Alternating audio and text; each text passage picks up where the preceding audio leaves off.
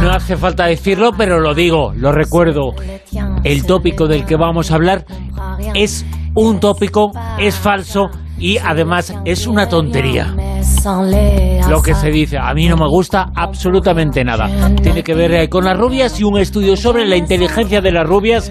Lo vamos a citar esta noche en Eureka y vamos a hablar sobre ese estudio. Cómodo Martínez, Amado, muy buenas, ¿qué tal?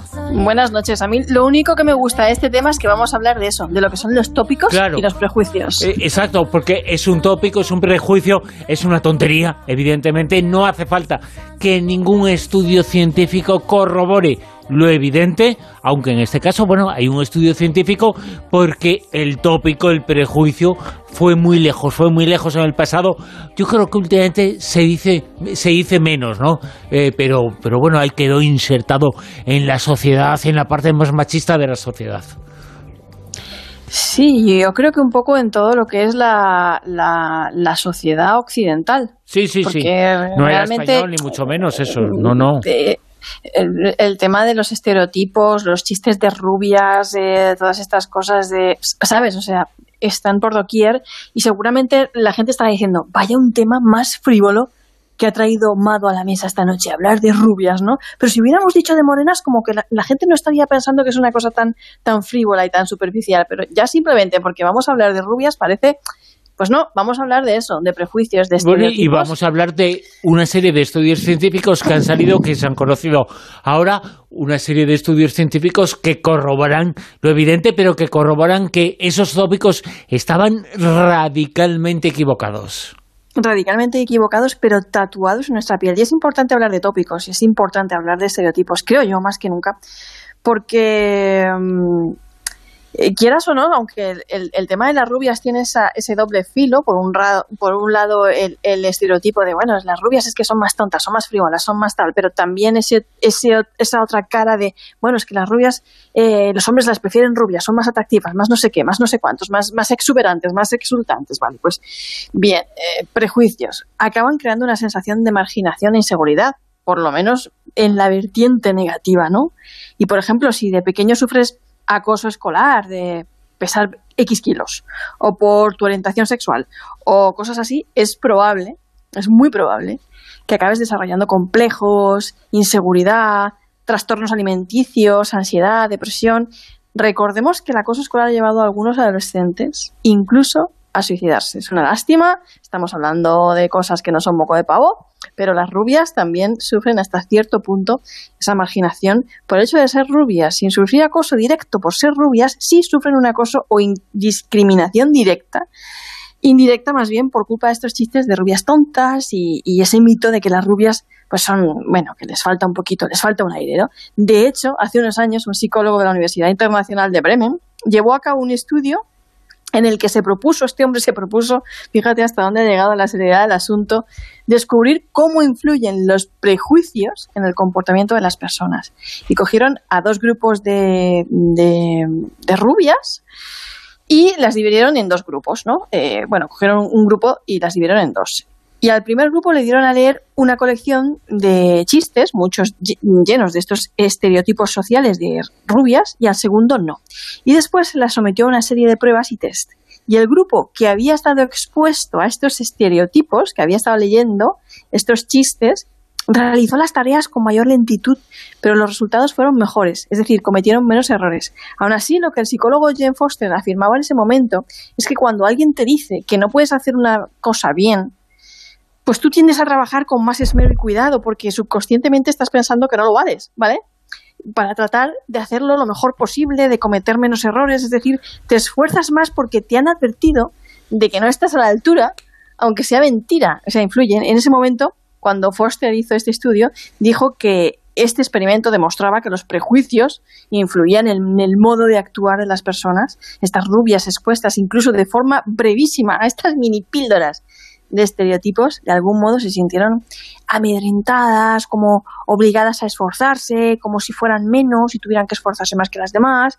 Y Foster también dijo que, que, bueno, que hasta ese momento, corría entonces en el año 2004, no existía ningún estudio científico todavía que demostrase que las rubias eran más tontas. Y ahora un estudio científico, vamos a hablar sobre ese estudio. ¿Qué dice este nuevo estudio científico? Bueno, pues efectivamente, lo que dice este estudio científico, eh, bueno, eh, hay un estudio dirigido por el investigador Jay Zegorsky de la Universidad de, Ohio que revisó los datos de 10.878 estadounidenses, recalquemos que está hecho en Estados Unidos, en el que demostró que las mujeres rubias no solo no son tontas o más tontas, sino que tienen tres puntos más de coeficiente intelectual. O sea, desde el punto de vista estadístico la diferencia es insignificante porque eh, pero porque tres puntos, 102,2 o 104,3 tampoco es tanto, ¿no? Pero desde el punto de vista estadístico, eh, no podemos afirmar que las rubias son más listas que las morenas, las castañas o las pelirrojas, pero definitivamente tampoco podemos afirmar que las rubias son tontas. Las mujeres rubias tenían una media de coeficiente intelectual de 103,2 comparado con un 102,7 de las mujeres de pelo marrón, o castaño y un 100,5 las que tenían el pelo negro. Con los hombres pasa igual, absolutamente igual. Muy bien, da igual del color de pelo que tengan, eh, los niveles de coeficiencia de coeficiente intelectual son más o menos los mismos. Y ya sabemos eh, que hoy por hoy tampoco esa forma de medir la inteligencia tiene ninguna validez eh, científica. Lo que se mide es, son determinadas cosas que, no tienen que ver con la inteligencia. La inteligencia social, emocional, es muy diferente, es mucho más importante que este tipo de cociente intelectual, el CI, pero que es la forma de poner un número. Pero ¿Qué explicación se ha dado a eso?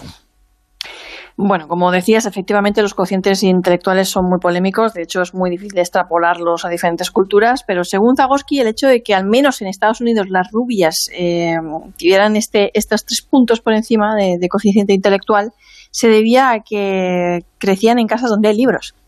Él dice que si tienes una pequeña, sí, claro, tiene una pequeña ventaja, se puede decir, vamos, eh, son más proclives a, crecer en, hogares en los que la estimulación intelectual es mayor, porque en Estados Unidos las rubias sí suelen crecer en hogares donde hay libros. Esto es lo que explicaba este, este investigador. Al fin y al cabo, es, ya, ya está hablando de una estadística, de una tasa social aquí, ¿vale?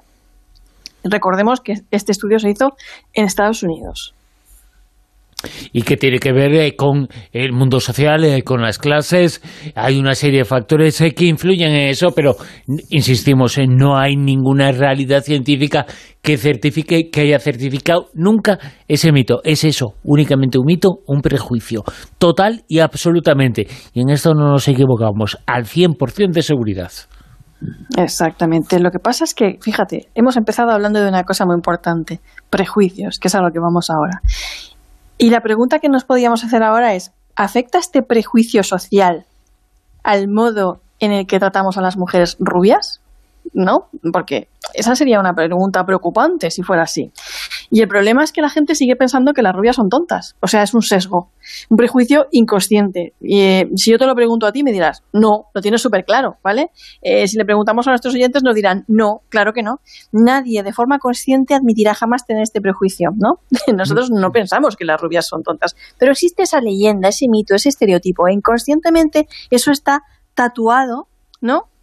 Un poquito este prejuicio está tatuado inconscientemente en nuestro, ser, en nuestra forma de percibir las cosas. Y las mujeres rubias se encuentran con grandes trabas a la hora de progresar en el ámbito laboral, o por lo menos eso es lo que dice Margaret Takeda de la Universidad de Tennessee, que echó un vistazo a los consejos de administración de empresas de Fortune 500 para comprobar que el 92% de los CEO estos puestos directivos, ah, vale, aquí también estamos hablando de hombres y mujeres, ¿vale? Rubios, em, tienen el pelo marrón o negro y que solo un 2,2% es rubio, mientras que el 3,4% restante corresponde a los pelirrojos.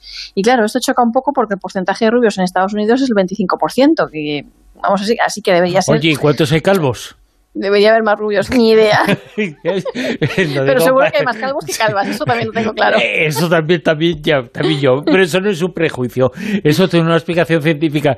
Eh, pero eh, los calvos también tienen derecho a triunfar, ¿eh? Y claro, y a ser feo también.